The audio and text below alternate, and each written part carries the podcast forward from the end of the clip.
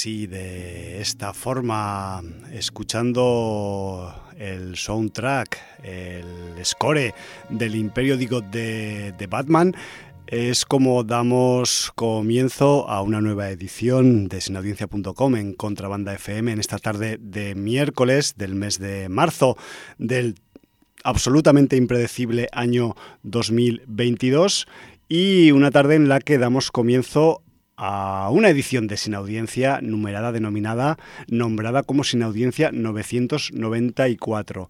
En esta tarde en la que nos vamos a dar una vuelta por la poco recomendable ciudad de Gotham, el que te presenta el programa no es otro que Javi aka Hum, o sea, yo mismo, el que entra presentando habitualmente el programa y que estoy en el micro del control, pero en el micro 4 de nuevo, volviendo tras una corta ausencia, pues tengo a mi partner Jordi. Buenas tardes, Jordi. Con ese capuchón verde, esperanza que quizás nos va a romper un poco esa negritud y esa, esa fatalidad que tiene la ciudad de Gotham, ¿no? Que, que, parece que todo lo que, lo que entra en ella es engullido como en una especie de agujero, no negro, sino gris. Eh, tengo verde y amarillo de combinación, es como una continuación del caipiriña que sonaba antes que nosotros. Brasilero total. Y bueno, pues homenaje al caipiriña libre. Por supuesto, vecinos. Verde y amarelo, ¿no? como dicen ellos. Exacto. Pues eso que mm, habéis escuchado no lo que he estado a punto de decir equivocándome, eh, como entradilla musical, sino que realmente lo que escuchabais era uno de los pasajes del soundtrack de, de Batman, de este de Batman de 2022 Score en el que, pues quizás Michael Giacchino, su autor, pues mm, se ha fijado ¿no? en algún soundtrack clásico y concretamente pues hemos escuchado una parte de un track titulado muy convenientemente It's Raining Vengeance, eh, está lloviendo venganza sobre Gotham, se supone, y, es pues uno de esos em, pasajes sonoros tenebrosos que acompañan a esta nueva versión del, del personaje de DC Comics y que, bueno, pues es un contenido principal. Hoy no vamos a decir que sea plato único porque no lo es nunca ningún, ningún título, ninguna serie es plato único en sin audiencia y más en hora y media, pero eh, creo que debemos anticiparos que quizás pues nos pegaremos unos minutillos extra, mm, más allá de lo estándar, pues paseando por esas sucias calles de Gotham que, tanto nos mancharon eh, los eh, zapatos y las bambas de mugre el otro día cuando fuimos a ver la película. Pues sí, señor. Además, ya lo contaremos porque fue película con feria. Ya, Tal cual. Ya lo explicaremos luego. Pues sí. Pero bueno, eh, antes que eso, pues tenemos que quizás pues dar un poco de mm, cancha, pues tanto a estrenos como a interacción con la sin audiencia, un poquito de agenda aunque sea, y después pues ya veremos si nos metemos ya con los murciélagos o con los vampiros o con... ya veremos con qué. Pues sí, señor. Y vamos eh, a ir rápidamente con el libro de visitas para ver qué nos cuenta la sin audiencia. Y tenemos por un lado que Sote nos dice, voy a recomendar una producción pequeña y que en su momento pasó sin pena ni gloria allá por 2018. Pero ahora con la putinada, se refiere a la invasión de, Ucrania por la putinesca. resulta interesante. Se llama Unthinkable y deja el link a la página de Film Affinity donde habla de la serie y, bueno, pues una recomendación de, de esta producción. Y luego dice, hace un par de semanas recomendé Plex, esa aplicación, recordemos que la ponías en tu disco duro con todo lo que tuvieras de base de datos de películas y series. Muy bonita la aplicación. Y entonces esa aplicación te montaba un menú tipo plataforma, tipo Netflix, tipo HBO, para que tú pudieras navegar y tener tu disco duro como si fuera una aplicación para ver tus series y tus películas. Y dice, hoy con mi biblioteca montada la vuelvo a recomendar absolutamente alucinado por su desempeño. Pues muchas gracias, Sote, porque mm, la gente que se la ha puesto dice que sí, que la verdad es que es impresionante. Y luego dice, parece que me he venido arriba. Vamos. Lanzo una pregunta. Me he encontrado con una pedazo de serie llamada Powerbook 4 o Powerbook 4, a medio camino entre Bad Blood, The Wire y Banshee. Hostia. El cast es cojonudo y la serie lo peta. Y parece que el 4 del título alude a que es una cuarta parte de una serie que empezó en el 2014 y que me tiene loco al no haber sabido nada de ella hasta ahora. He estado desconectado del planeta Tierra los dos últimos años y me pregunto si alguien puede lanzar luz sobre esta serie que me tiene hipnotizado. Estoy buscando la primera parte y no acabo de encontrarla. La 2 parece que sí que está disponible. Insisto, sumen The Wire a Banshee. Eh, he hecho averiguaciones y además he Bueno. preguntado porque como eh, lo hemos dicho muchas veces, pero en Telegram hay un canal de cine en serie donde hay mucha gente metida y... Gente que sabe mucho también. Sí, también. Es como libro de visitas sin audiencia, pero en canal de Telegram. Ajá. Entonces, eh, Jordi Vaquero, Iván y Aida tienen este canal de Telegram con el nombre de su podcast, Sí. pero bueno, eh, entra, está- hay muchos sin audiencieros por ahí. Está Roy Nomad, eh, está PJ, está un montón de gente y precisamente PJ me ha contestado a la cuestión y, y me ha dicho que, que sí, que hay una PowerBook 2, que es la secuela de la original, y una PowerBook 3, que es una precuela, y luego está PowerBook 4. Pero todas estas series vienen de una serie original que se llamaba Power. A Que sí, que es la que, que nace, que comentaba Sote, que nace en, en el año 2014. Y entonces, por lo que yo he podido averiguar de esta Power, eh, es una serie de Stars Play. Eh, la gente que tenga la suscripción a Amazon Prime la puede ver, porque pueden ver Stars Play también. Sí. Y, y entonces, bueno, pues esta serie estadounidense nace con el, nombre de Power solamente. Por eso quizá no la ha encontrado Sote, Ya. porque a lo mejor él ha buscado Power Book, como, como las otras. Sí, sí, sí. Y, y la serie original es solamente Power. Power secas. Sí. Son seis temporadas y tienen un total de 69 capítulos en estas seis temporadas. Y bueno, pues eh, la serie está mm, creada y producida por eh, Courtney A. Kemp con colaboración de Curtis 50 Cent Jackson. Toma ya. Entonces la emitió la cadena Stars desde el 7 de junio de 2014 hasta el 9 de febrero de 2020 y luego, como bien nos ha comentado PJ, hay PowerBook 2, que es la secuela de la original, PowerBook 3, que es una precuela, y PowerBook 4, que es esta última que han sacado y, y que es la que ha enganchado de esta manera a, a Sote. Bueno. Decir, por cierto, que eh, Power eh, Book 2, que es la secuela del Power, tiene dos temporadas. Power Book 3, que es la precuela, solo tiene una. Y Power Book 4 solo tiene una. Aún así, eh, se me antoja mucho trabajo, ¿no? Ahí. Hombre, claro, estamos hablando de seis de la original, dos de la secuela, ya son eh, ocho. Una de la precuela, nueve. Y la actual de Power eh, Book 4, Cuatro. diez. Bueno. O sea que quien se quiera meter tiene ahí un montón de harina para meterse. Un montón de power. A raíz de eso, PJ nos recomienda también otra serie. Sí. Poned oído los que os gustan la serie tipo The Wire o tipo Banshee, porque dice que hay una serie que se llama Top Boy. Top Boy en Netflix. Y dice que, que si os gusta The Wire, es muy The Wire. Y sobre todo que no la confundáis con Toy Boy. que Es una serie que no tiene nada que ver, como os podéis imaginar por el título Toy Boy, es otra cosa. Toyaco. Sino que esta es Top, como Top Gun, Sí, Top sí, sí. Boy. ¿Vale? El chico Entonces, topo. ahí tenéis Power, Power Book y Top Boy para los eh, seguidores de The Wire y que queráis eh, algo del tipo.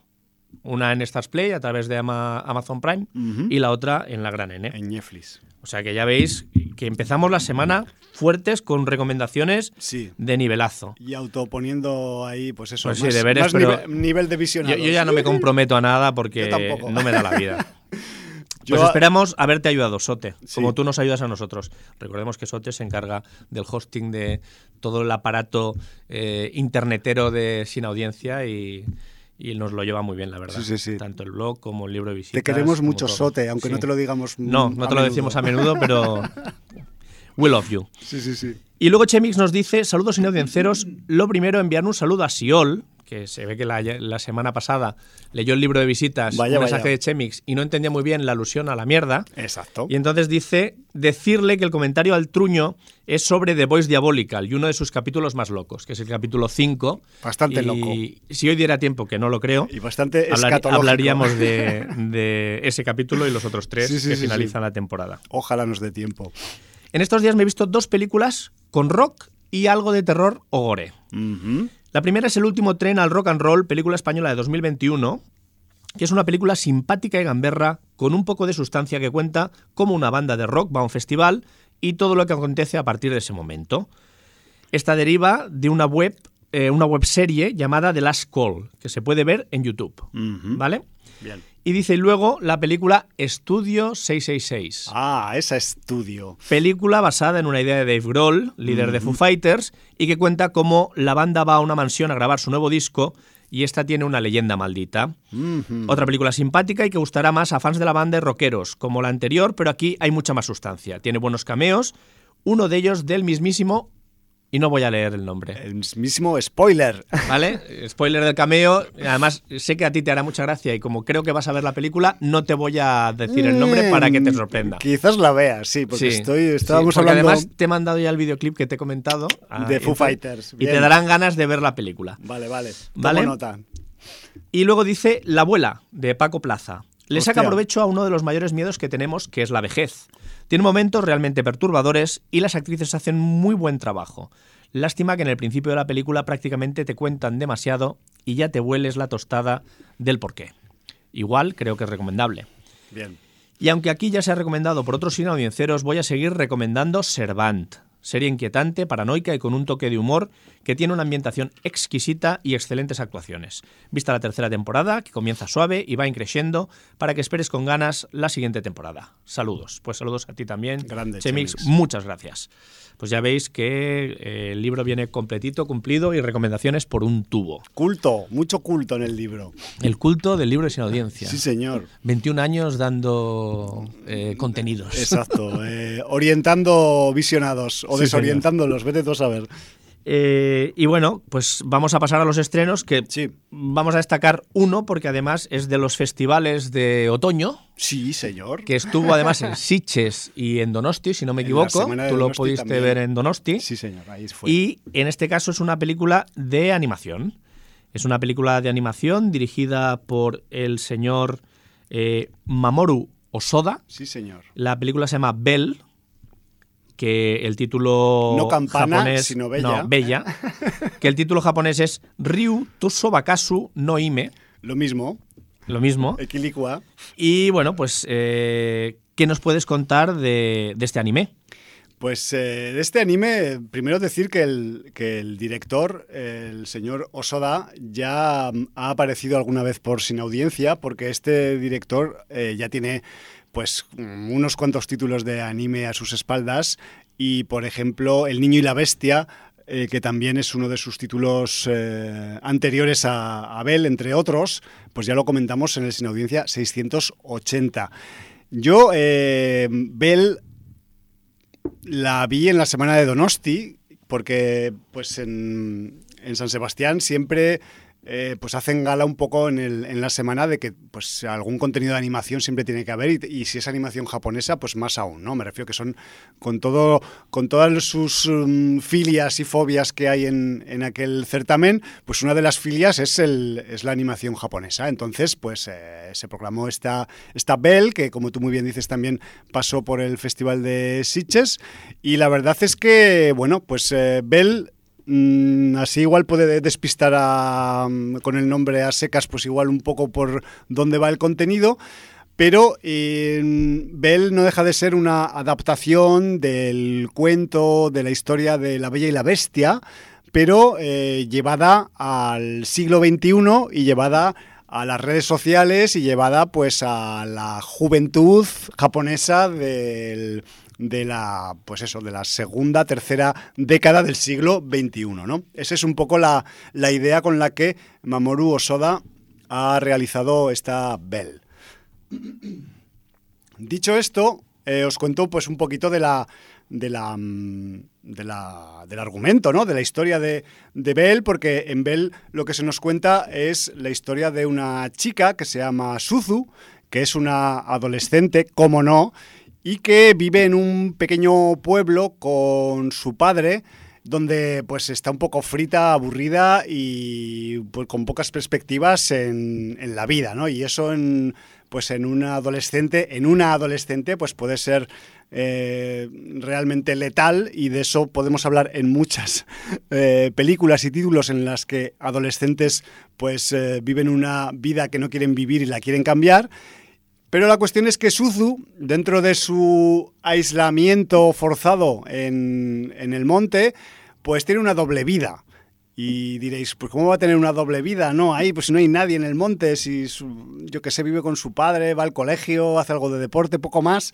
Pero es que eh, Suzu tiene un avatar, tiene una identidad doble en You, que es una red social que es la bomba que permite una interacción máxima entre usuarias, en la que se puede eh, crear uno, una, un personaje y desarrollarlo y y tener pues la aceptación o no del resto de la red, me refiero, ya sabéis de qué van las redes sociales, ¿no? Pues un poco pues en, este rollo, pero también con la peculiaridad de que Suzu en este mundo virtual de You es Belle, la Belle del título, que no deja de ser una cantante que con su voz celestial y tecnológica pues eh, tiene millones de, seguidores en esta red social, ¿no?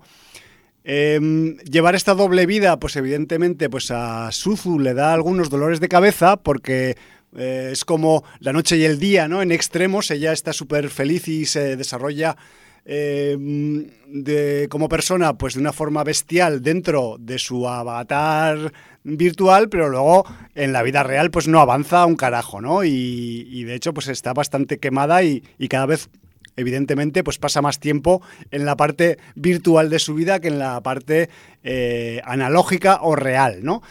La cuestión es que em, su popularidad y su éxito dentro de la red virtual You se ve comprometida, se ve puesta en compromiso por la aparición de un personaje oscuro, monstruoso y que mm, genera tanta mm, mm, fascinación como rechazo que es un tipo llamado la bestia.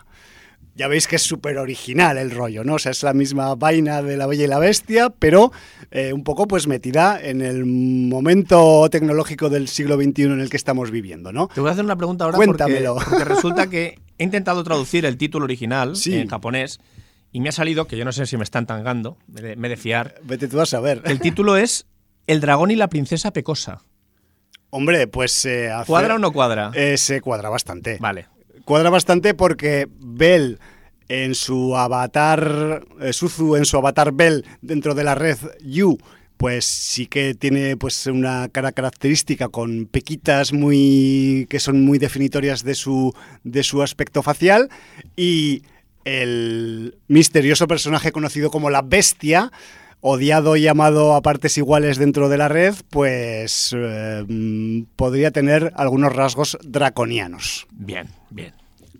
Bueno, no os voy a contar más del, del argumento de, de, Bell, porque está, porque si además, si ya os digo que está basado en la, en la icónica historia de la Bella y la Bestia, pues os podéis imaginar hacia qué lado van las vainas en, este, en esta función, ¿no? Eh, a ver, yo os lo voy a decir así con toda mi sinceridad del mundo, ya sabéis que yo no intento vender motos, ni intento pues alabar más una película o una serie de lo que se merece. Y joder, pues eh, es lo que es y si ya de por sí no te atrae la idea de, de este parámetro bella y bestia tecnológicos, pues pasa de ella completamente, ¿no? A mí, si te digo la verdad, Jordi, no me eh, atraía un carajo. De hecho, pasé de ella en Siches y en Donosti, como habitualmente pues intento ver todo lo que puedo, pues allí como me tocó en uno de los días en los que asistí al festival, pues dije, joder, voy a fiarme de Josemi, que la ha seleccionado y que por algo será, ¿no?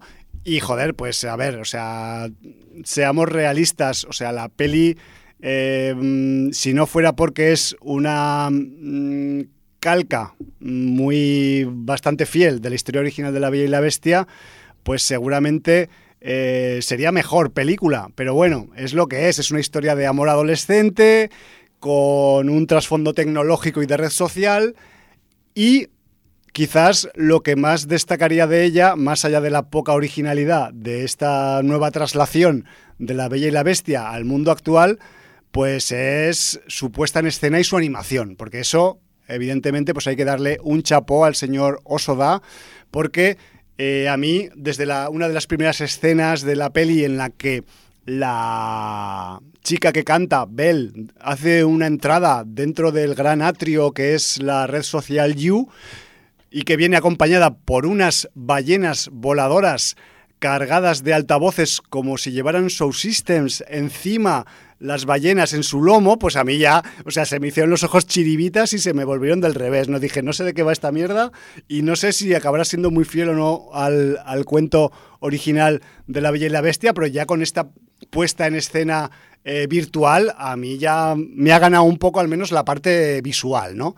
Y hay que decir que, que realmente pues todo lo que ocurre en la, en la red social You, en la red virtual You, pues es eh, completamente eh, alocado y de un diseño pues extravagante, pero muy cuidado, con, con, mucho con un diseño pues que es, que es muy original con, con todos con muchos personajes que son mezcla de animales y humanos que son los avatares de otros usuarios. Me refiero que a ese nivel la propuesta como animación es un derroche de imaginación, es un derroche de recursos visuales y que quizás, aunque sea solo por esta parte, aunque no os llame mucho la historia de amor adolescente, se puede ver esta película simplemente por, por esta parte tan, tan, tan buena que te entra por los ojos, ¿no? tan visual.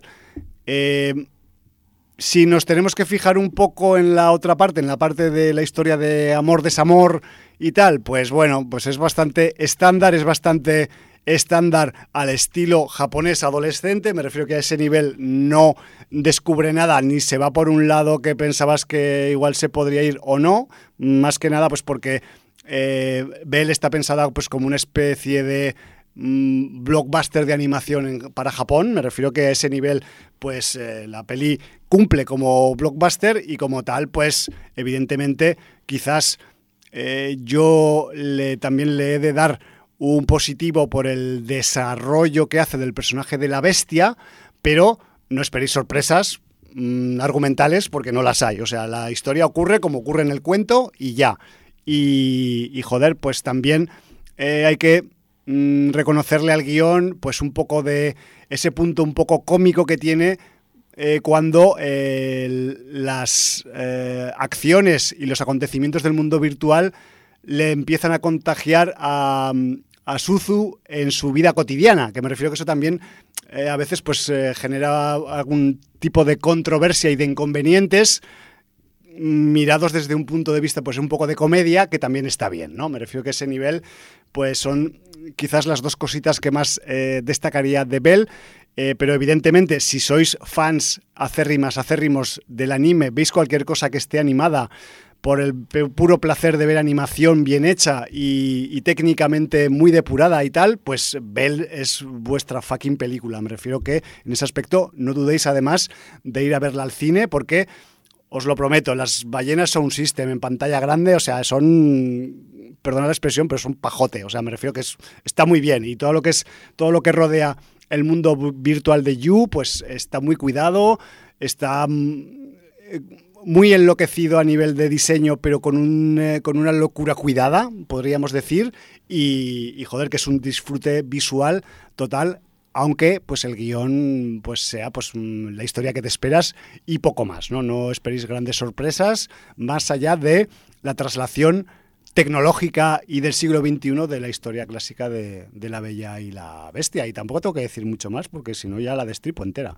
Muy bien. ¿Te parece? Pues mira, mmm, me, ha, me, ha, entrado curiosidad sí. por el origen de, de, la historia de La Bella y la Bestia. Claro. Es que es muy vieja esta historia, creo. Pero más vieja de lo que sí, creemos. Sí, sí, ¿no?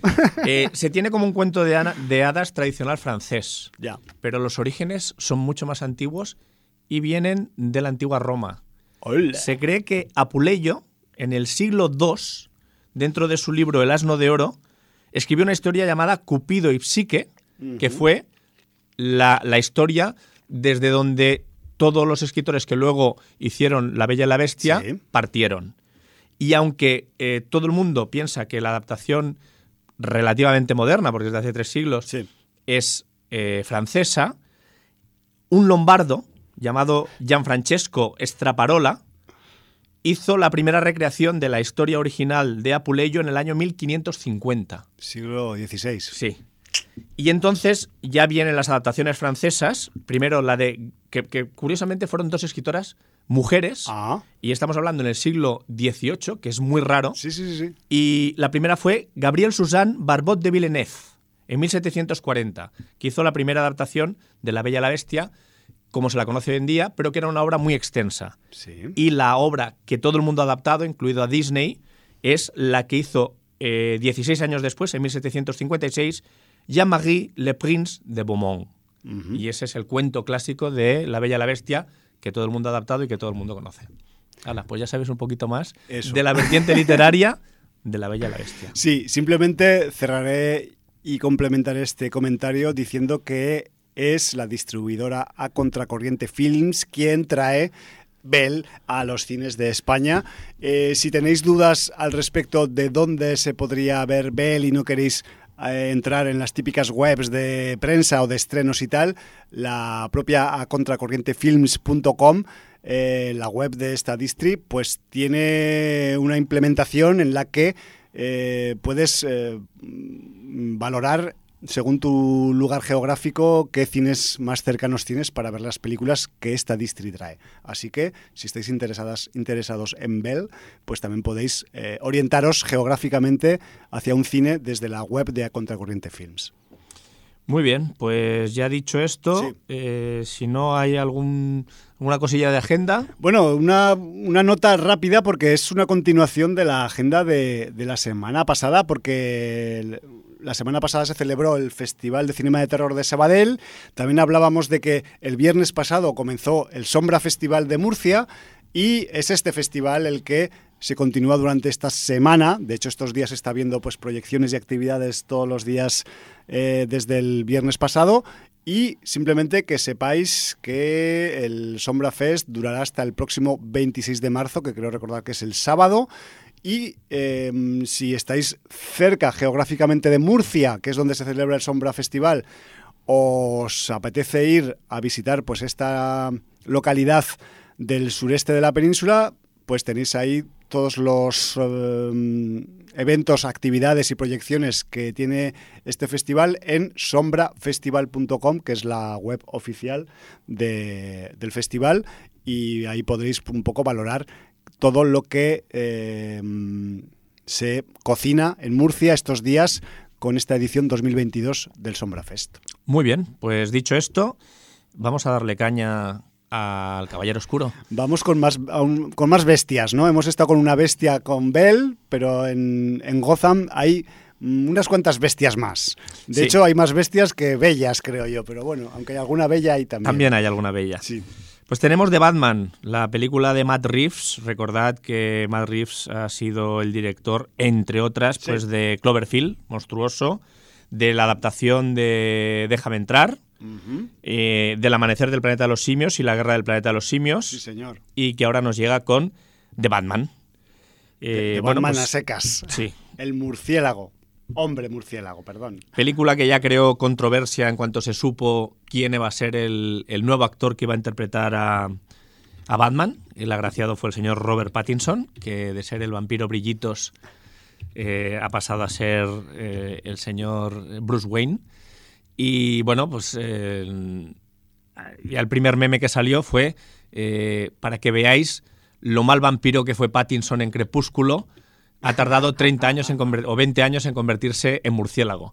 O sea que, Qué chungos que son a veces Sí, sí. los tuiteros o los que me memeros, parece que además ¿no? los vampiros de Crepúsculo no se convertían en murciélago, ¿no? No lo sé. No yo es que no tengo experiencia el gusto. en esto, no te puedo decir la Yo, verdad. yo vi la última en un ave, está narrado aquí en Sin Audiencia, y creo que, es verdad, sí, que no quedó- se convertían en murciélagos, pero no lo sé, porque no lo recuerdo muy bien.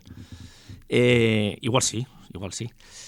Pues bueno, pues tenemos eh, a Matt en la dirección, con un guion co- coescrito con eh, Peter Craig, y bueno, ya lo sabéis, los personajes eh, de, de DC creados por Bob Kane y Bill Finger, y como no, en el score, como siempre, porque le ha acompañado en todas sus películas como escoretista, el señor Michael Giacchino, que como hemos escuchado en la entrada del programa, le va a tener que pagar unos buenos royalties al señor John Williams. Eso si no le denuncia directamente a Lucasfilm, porque mm, evidentemente el tema os habrá sonado muchísimo a la marcha, a la marcha imperial. ¿Tú crees que es denunciable esto o qué? Varía una nota. O sea, hay Claro. ya análisis, Hay en, análisis análisis en YouTube que varía una nota en la estrofa principal y, y por eso, claro, eh, una música impresionante, ominosa, pero que no parió el señor Giacchino, que parió el señor John Williams. Entonces, bueno, eh, aquí el señor John Williams podría perfectamente decirle, yo soy tu padre. Yo soy tu padre, Michael. En fin, pero bueno, vamos al turrón con lo que es Sí, la, porque- la película. Porque independientemente de ese matiz autoral, hay que decir que la mm, música, el score de Giacchino, se adapta perfectamente a lo que pasa en pantalla, independientemente de que copie o no en el Sí, sí, examen. no, no, está claro. O sea, además es, es un, es un score que le pega muchísimo Sí. a la ambientación que tiene la película. Eh, fuera de micro estábamos comentando que eh, ha habido muchos años de revival de los 80, tanto en series como en cine, y ahora le toca el momento al revival de los 90. Ya Y llevamos un poco de ya se está 90s. viendo en muchas producciones y en The Batman, bueno, o sea, ya desde el minuto uno te lo ponen en bandeja, música de Nirvana, eh, grunge, mm, generación X, ambientación, Fincher 100%, Seven, Emo, decadencia. y, y además eh, con un Batman que va a tener que hacer de detective privado, o sea, un Batman noir, pero no en el aspecto que también noir de negro o Sí, sí, depresivo, O, sino noir también de, de novela negra, de... De detectivesco. detecti- sí, es, una trama detectivesca, porque... Detectivesca, con mafia, policiaco, en fin, todo este rollo. Correcto. Entonces, bueno, pues el señor Matt Reeves ha cogido un, un repartazo, la verdad, porque mm, no se ha, no se ha cortado un pelo y Pues aparte no. del señor Robert Pattinson como Bruce Wayne, Sí, que es, es- que es, qui- quizás el, el nombre que, que da más igual en todo el reparto, al menos a mí. Hombre, es que mm, aparte de Zoe Kravitz, que hace de Selina Kyle, si sabéis quién es, no hace falta que os diga más. Tenemos al señor Jeffrey Wright, tenemos al señor Colin Farrell, que os voy a decir que no lo vais a reconocer. Yo no lo reconocí, te lo O prometo. sea, eh, mm, O sea, me si- encantó. Si, no miráis antes el casting para ver quién- de quién hace, eh, es que mm, está, pero mm, absolutamente transfigurado bajo el maquillaje. Una es- caracterización de esas de Oscar. Sí, señor. El señor Paul Dano, que además hace un papelón. Paul Dano es posiblemente uno de los nombres a destacar con mayúsculas dentro del reparto. Señor John Turturro. El señor Andy Serkis, Dando la cara. dando la cara y además haciendo de un personaje tan insigne como Alfred. sí, que- señor. que, bueno, ya sabemos. eh. Y bueno, pues podríamos seguir hablando del reparto, pero en principio, pues no sé si quieres destacar a alguien más. ¿Has hablado de Turturro? Sí, ¿no? Sí, Pues sí. A mí, es que yo con Dano y Turturro ya y con, y con el señor de la camuflado ya estoy, ya tengo película, tío. Y la verdad es que todo el reparto está muy bien. Está muy bien. Y yo diría que incluso Pattinson está notable. Pero, pero para mí está mejor en las escenas con traje que en las escenas sin traje. Que cuando da, pone sujeto. Sí, pero y además yo creo que aquí no le ayuda su físico. Porque cuando no estaba con el traje puesto, físicamente su presencia escénica no está a la altura de la presencia escénica que tienen otros actores que han interpretado al personaje anteriormente. Y no es una cuestión de estatura o musculatura, porque el señor Michael Keaton no tiene estatura Es bajito. y musculatura, pues se puso cachas y fibrado para hacer de Batman, pero no más que se ha puesto el señor Robert Pattinson, que también ha hecho un, Sí, sí, sí, está. un entrenamiento. En alguna escena que en manga corta se le ve ahí cultivado. Pero Michael Keaton tiene un carisma, tiene una presencia como actor que llena la pantalla. Y aunque Robert, Robert Pattinson para mí es un actor notable, para mí no tiene la presencia escénica que tienen otros actores que han hecho, por ejemplo, Christian Bale. Christian Bale Por tiene ejemplo. muchísima más presencia escénica que Robert Pattinson. Que habrá gente que le gustará mucho Robert Pattinson y me dirá, no, eso no es así. Claro. Para- ah, es mi Y mejor que Val Kilmer, punto de vista. Bueno, quién sabe. Bueno, Val Kilmer tenía presencia para otras cosas. Yo, Val Kilmer hizo un Batman que no me gustó nada. George Clooney, que tiene presencia física, tampoco me hizo un Batman que me gustara. pues no. Y bueno, pues ya sabemos que ha habido muchos Batmans, pero cada uno tiene sus elegidos. Yo he de decir en descargo de Pattinson y de su ubicación dentro del, reparto, primero, que en cierta manera te doy un poco la razón en el aspecto de que no da un perfil estándar o no da el perfil que esperas del Batman sin el traje, pero es que aquí tenemos a un Bruce Wayne que, que es un tío de pelo lacio y flequillo. Me refiero que no es, no es un Bruce Wayne Es un Bruce Wayne emo. emo, es totalmente emo y no es y es una reconfiguración del personaje que no hemos visto tampoco en ninguna de las anteriores adaptaciones. Eso por un lado. Y lo segundo, que también brilla con su eh, tez mortecina cuando no lleva la máscara, pues porque es un tipo que eh, aparenta que no ha tomado el sol en meses o años. Me refiero que es un tipo que Creía que vas a decir que brilla porque le quedan reminiscencias de Crepúsculo. no, iba, podría haber sido una broma fácil, pero estaba hablando en serio esta vez. Y no, y la verdad es que a mí, o sea, dentro de la coralidad que tiene The Batman 2022, que es una película que afortunadamente es bastante coral y en la que The Batman casi es eh, una excusa para contarnos una historia de los bajos fondos de Gotham al máximo nivel y en la que The Batman es un personaje más de toda la cámara de coralidad actoral y de personajes que hay en la función. Eso también implica que quizás pues eh, los guionistas o el director hayan po- podido o querido pues cambiarle un poco ese tono al tanto a Bruce Wayne como al Batman, ¿no? Que una vez se pone la máscara. Y, y yo creo que en ese aspecto, pues para esa para formar parte de un conjunto eh, que funciona a la vez, eh, yo creo que Pattinson mm, sí que sirve.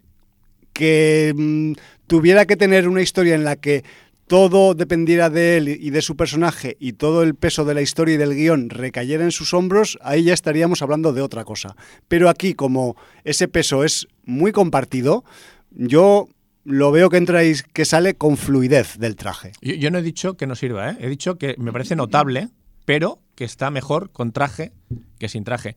Y también lo digo porque mm, la gente se flipa muchísimo cada vez que sale una nueva película. Es Ya. la mejor película de superhéroes que nunca se ha hecho. Vamos, vamos. Y esta Batman es una película notable, pero no es una obra maestra. Es que la gente, pr- primero, para ser una obra maestra, esas tres horas no se pueden hacer eternas.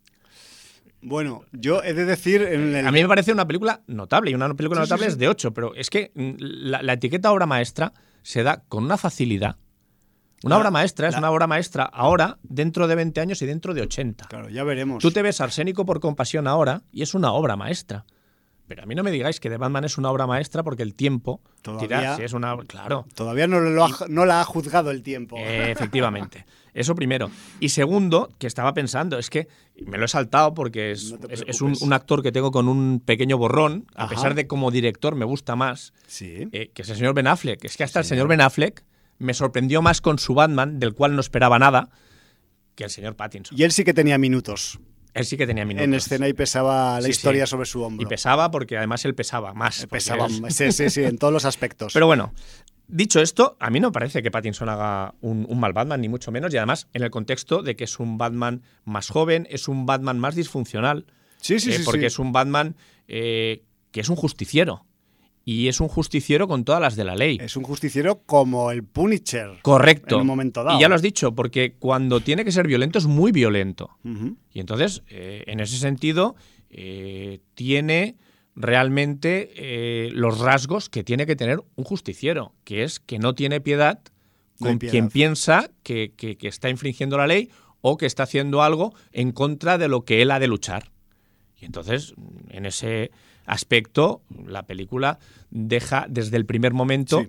clarísimo sus intenciones. De hecho, eh, he leído por ahí que tiene uno de los prólogos más acertados sobre la batseñal. Y a mí me parece un, juicio muy correcto. Pues sí, ¿Por qué? Porque el contexto en que te ponen los cinco primeros minutos te da a entender por qué cuando un delincuente en Gotham ve la bat señal, tiene el miedo que tiene. Y se acojona como se acojona. Y eso, hasta ahora, no lo habíamos visto en ninguna serie, serie o película de Batman. Pues no, la verdad. Lo habíamos visto en cómics, pero no lo habían traspasado a la gran pantalla. Y aquí el señor Matt Reeves te hace un inicio, un prólogo, donde te deja muy claro que cuando el Caballero Oscuro aparece con su sombra detrás tuyo, estás en serios problemas. Tienes un problemón y no es un tío buenista, sino que te va a joder vivo. Sí, te va a dar la del pulpo. Y, bueno, pues eh, en eso, pues la película, pues eh, lo deja claro desde el minuto uno, ¿no? Entonces, bueno, pues eh, claro, aquí el problema que vamos a tener es si vamos a explicar o no quiénes van a ser los rivales de Batman en esta película. Hombre, mm, es una buena pregunta. O, podemos, plantear esos rivales como con un acertijo. O sí, yo creo que un jeroglífico, un algo, sí, podría plantearse como tal. A ver, o sea, tampoco es absolutamente necesario contarlo. Me refiero que por ahí en todos los sitios lo cuentan, pero nosotros no somos como todos los sitios también. Yo qué sé, Jordi, ahí nosotros elegimos hasta dónde eh, queremos leer o contar y además hablar de la película no se va a resentir en ningún aspecto según eso que queramos contar o no, porque eh, hay tanto de lo que contar alrededor que eh, pues no es necesario. Igual que eh, no es absolutamente necesario que The Batman sea una película en la que Batman no es el protagonista. Solitario. No, no sé. exacto. Es una película muy coral, es una película detectivesca, pero además es una película que, ya la gente salía. el señor Madrid ha logrado contar una película de Batman sin tener que recurrir a los orígenes. Bueno. Yo, yo, que había leído esto, cuando vi la película pensé, o este tío no ha visto la película. O vio los primeros 15 minutos. O es idiota, o es idiota, porque es que eh, no, es que no es que se haga referencia a los orígenes de Batman, es que hay referencia constante, es que hay mm, eh, referencias veladas. Hay metáforas. Es que hay metáforas constantes al origen de Batman. O sea, Hay, hay puestas en el lugar de otros personajes que son equivalentes, etc, etc. Eh, a ver, que no salga explícitamente la escena de la salida de la ópera o del teatro donde asesinan a sus padres, no quiere decir que no haya referencias al origen de Batman. Claro, y además repleta. de la segunda parte hacia el final no solo eso, sino que además se habla abiertamente de lo que pasó precisamente, aquel día. Precisamente es parte fundamental de la trama claro. para mm, desentrañar eh, este lío detectivesco del cual estamos hablando, el origen de Batman. Porque precisamente eh, hay unos hechos que se dan como de facto y que a lo mejor pues tienen una capa de verdad y una capa de la verdad que convenía contar. Sí. Entonces, bueno, pues eh, en este sentido, la, película sí que es verdad que se va desarrollando con una trama muy interesante donde averiguas cosas a la vez que los propios personajes de la película las averiguan. Es que es primordial para el suspense esto. Claro, eh, ahí, ahí es donde la gente habla del toque Fincher y del toque Seven, porque realmente eh, tú estás metido en, faena con, los personajes de la película y vas averiguando al mismo ritmo que ellos lo que está sucediendo, lo cual, claro, mm, pues te, te, te, te hace partícipe de la trama, que al final es de lo que se trata, ¿no? Sí, a ver, Jordi, si quieres, eh, siempre con pasando de puntillas por los detalles onimosos, podemos decir un par de líneas de la sinopsis de, Batman 2022, simplemente diciendo que en la noche de Halloween, además, que es la película empieza en el 31 de octubre, que es una fecha muy eh, reconocida para empezar cualquier película cañera, pues tenemos eh, unos acontecimientos un tanto extraños en la ciudad de Gotham porque eh, un importante político, y estoy bordeando el spoiler, de la ciudad, ha aparecido asesinado por un misterioso personaje que plantea un dilema y un acertijo a las autoridades a la policía y a los vigilantes o justicieros que hay en esa ciudad tan loca que es Gotham, entre los que se encuentra The Batman. Tres puntos suspensivos. Y ya está, o sea, no, hay que saber nada más. Eh, es muy importante en este, en este entorno, en este decorado, eh, tener en cuenta que la ciudad de Gotham está completamente podrida, hasta los cimientos. Es, una, es la ciudad de la corrupción y así se nos muestra. Con esto me, quiero referir que aquí no se salva ni la clase política, ni la clase judicial, ni la clase policial, ni la clase empresarial, Obviamente el AMPA tampoco. Las mafias y el AMPA están tan imbricados en los sistemas legales de la ciudad. Y en los estamentos. Que forman parte de ellos prácticamente desde su médula. Me refiero que está, está cuando digo podrida es que está podrida y ya está. Y el, y la, el mayor ejemplo de capitalismo salvaje, eh, eh, agresivo y depredador es esta Gotham que se nos pone en The Batman, que en cierta manera también me parece una visión revolucionaria dentro de lo que cabe. Muy también, he de decirlo, heredera en ese aspecto del Batman de Mr. Nolan, porque también debemos asumir que, eh, igual que ya han pasado unos cuantos años desde que Christopher Nolan y Christian Bale hicieron lo suyo con el personaje, ahora hay otros autores que pueden tomar ese registro como referencia y como influencia, y el Matt Reeves tampoco se corta en ocultar eso. Me refiero que hay, hay detalles nolanescos aquí.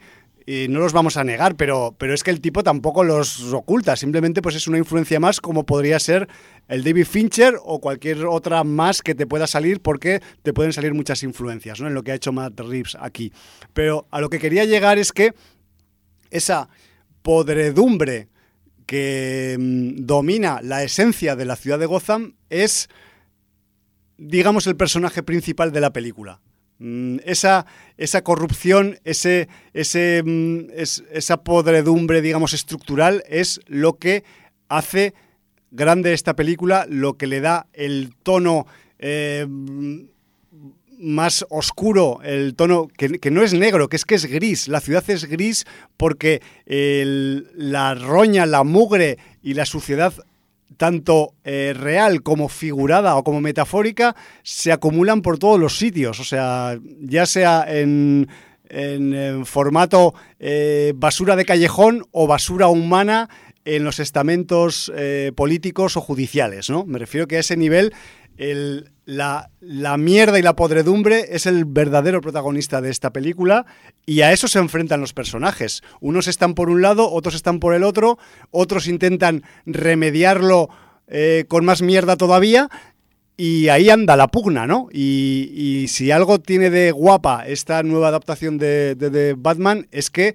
em, tenemos, al menos yo me he sentido reconfortado por eso, eh, con un argumento y un desarrollo de argumento bastante adulto, bastante serio, bastante eh, tirando hacia un lado que incluso, no voy a decir anticomercial, pero que, que, va en sentido contrario al blockbuster también, en cierta manera, ¿no? Y eso a mí, pues, pues me agradó mucho y, no me esperaba este registro. Eh, yo, o sea, no es que no confiara en Matt Reeves, porque todo lo que ha hecho hasta ahora, pues título arriba, título abajo, pues eh, todos tienen un bastante interés. Pero claro, yo aquí lo he visto que se ha venido para arriba el Mad y, en el buen sentido además, no sé. Igual me he venido un poco arriba yo también hablando de la mierda, pero bueno, yo creo que es una parte importante de, este, de esta función y que, y que la mierda está en la cabeza de la gente, no solo en los callejones, ¿no? De hecho, eh, yo quería comentar dos cosas a, colación con lo que has dicho de, que el Gotham está de mierda hasta arriba. Eh, primero es que eh, Batman no solamente se nos presenta como un justiciero en cuanto a la manera de vengarse del crimen que tiene, sino que también se coge la otra vertiente del justiciero, que es cómo le molesta a la policía que exista un justiciero. Claro.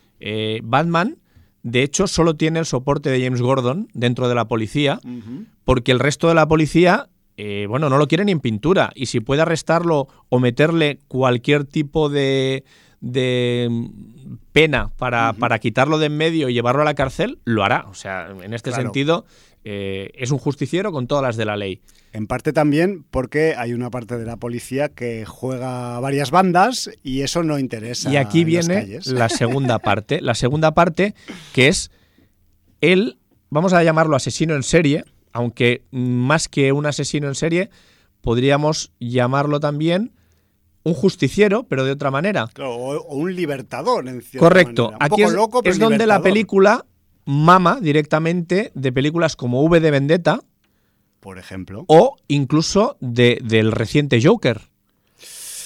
Es que Claro. ese es otro de La los diferencia- comentarios que tengo ahí yo. La diferencia en. V de Vendetta realmente se quiere promover una anarquía que derroque el poder, eh, que aquí eh, este personaje que va a poner en jaque con ese asesinato de una persona prominente de la sociedad de Gotham y que además va a decir que va a por otras eh, posibles víctimas Sí, sí, sí, porque eh, Gotham está podrida y él quiere destruir esos nichos de poder. Pero en Joker eso también pasa aunque es de una manera involuntaria. Porque realmente es la gente quien escoge como símbolo a un personaje que se encuentra en una situación que no nace de su voluntad, Exacto. sino de una circunstancia. Sí, digamos que, y voy a hacer un doble comentario a, esto, a tu comentario, y es, primero, que mm, si tenemos un referente con el oponente del Batman en este Batman 2022, ese oponente, que no vamos a decir quién es, porque no hace falta que lo sepáis, tiene una fuerte influencia del Joker de Heath Ledger muy fuerte. O sea, no del, no del Joaquín Phoenix, del Heath Ledger, del, del Joker del Nolan. Pero, dicho esto, también a mí una sensación muy fuerte que me dejó la película el otro día en el visionado es que, aunque ni se nombre, ni se cite, ni aparezca, aunque no tengamos eh, a priori nada de ese personaje llamado Joker en la película, yo creo que todos los aspectos de, Batman 2022 están tremendamente impregnados de él.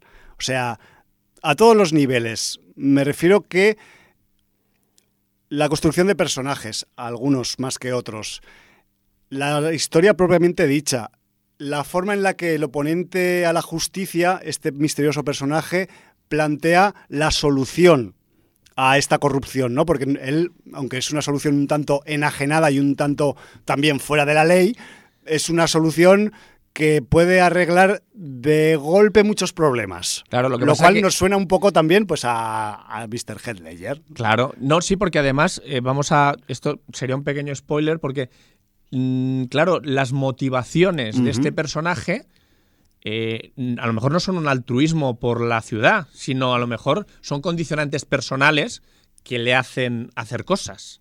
Claro. Bueno, pero visto cómo eh, funciona a nivel público y a nivel de difusión en los medios de comunicación, Correcto. parece que está buscando justicia para todos. Sí, señor. Sí, ¿no? señor. Y ese, es, ese doble juego, esa doble vertiente moral que te plantea como espectador, es otra de las cosas guapas que tiene, que es que dices, vale, este está un poco así con los cascabeles dentro de la cabeza, pero es que no, No, le, porque además hasta, no le falta hasta- puta hasta razón. final tampoco sabes las motivaciones reales. O sea, Sí, tú sabes sí. que está desmontando Gotham de, de la manera como está funcionando, pero no sabes realmente por qué. Exacto. Y luego, aparte, también quería decir de esa presencia no declarada de la influencia del Joker en la película, que aparte, eh, yo qué sé, o sea, mm, teníamos aquel Joker del Joaquín Phoenix que también nos, nos giró un poco la cabeza, no va a decir el culo porque tampoco es para tanto, pero sí que le dio una versión mucho más de, de andar por el suelo a este personaje de DC y esa, mm, ese enfoque, esa orientación de personajes lo tenemos también heredado aquí. O sea, aquí todos los personajes, igual que Joaquín Phoenix en el Joker, eh, vuelven a Gotham a pisar el suelo. O sea, no son ni superhéroes ni supervillanos, son gente que vive en esa ciudad que está podrida y que tienen que vivir con esa podredumbre e intentar mm, esquivarla o seguir su corriente, dependiendo de tu personalidad. Y eso también a mí me hizo recordar mucho al, al Joker de Joaquín, que dije, joder, o sea, es que vale que no va a salir porque no va a salir, pero si saliera, es que no desentonaría nada. Sí, no, porque es que además eh, sí que es verdad que por la parte de los superhéroes de The Batman eh, no tienen superpoderes, porque ni The Batman ni cuando ha salido Robin, ninguno de los dos tienen superpoderes. Más allá de buena. Bruce Wayne tiene mucho dinero, lo cual le da armaduras, gadgets, una gran preparación física, sabe combatir. sí, sí. No tiene superpoderes, pero sí que teníamos supervillanos con alguna traza mm, de superpoder o sobrenatural. Recordemos, pues, eh, la gata, pues que muere y realmente luego renace con siete vidas. O sea, muere y renace. O sea, eso es sobrenatural. Recordemos a otro mm, personaje de, tradicional de Batman, el pingüino, que podía controlar a esas criaturas, eh, que además también de alguna manera lo tiran a las alcantarillas y él renace y lo cuidan. eh, O sea, eh, O el Ras al Ghul, ¿no? Que también Ras al Ghul, que también tenía su mística y ahí. su. Sí, o sea, habían supervillanos que tenían algún tipo de poder que desde luego no era un poder de la gente de a pie. Exacto. ¿Vale? Y aquí, como tú bien has dicho, eh, tanto superhéroes como supervillanos están todos desprovistos de cualquier tipo de poder.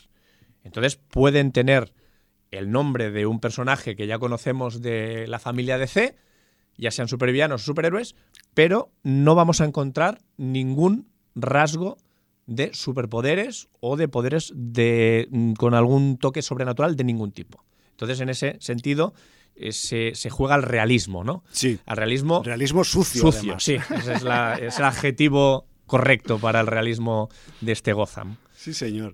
Y joder, pues es que esto nos lleva a pues a que al debate, ¿no? Ese de hacen falta y bueno, podemos debatir mucho ¿eh? sobre la peli, pero uno de los debates que genera mucho esta, esta nueva función de The Batman es eh, ¿hacen falta tres horas para esto? Yo, a ver, o sea, ya tú has Sí, dado un sí, apunte al lo, respecto. Lo que pasa que, a ver, ya hemos dicho que la vimos en feria. ¿Qué, qué Sí. es en feria? Nosotros decimos cuando decimos que la vemos en feria es que vamos a esa sala 4D, Sí, que 4DX. sí, 4DX que hay en Barcelona tocando Hospitalet. Exacto. Eh, y bueno, pues eh, la vimos en esa sala. Debemos decir que aquí el 4DX no era tan. eh, no intervenía con tanta asiduidad como cuando fuimos a ver Moonfall. Exacto. Donde Moonfall, realmente una película bastante mediocre, te la hacía disfrutar al Te la- 100%. te la hacía Dragon Khan. Eh, esta película es una película mucho mejor y no le hacía falta al 4DX, pero bueno, en los momentos que estaba, pues se aprovechaba, pero no era constante, era un 4DX bastante más relajado Sí. porque la película tiene sus momentos de, narra- de narrativa, sus momentos eh, donde los personajes dialogan eh, y tampoco era una acción constante como un FAL, porque ya sabemos que el señor Roland Emmerich es bastante aficionado a que pasen cosas Todo constantemente. el rato. Y entonces, bueno, pues... eh, Sí.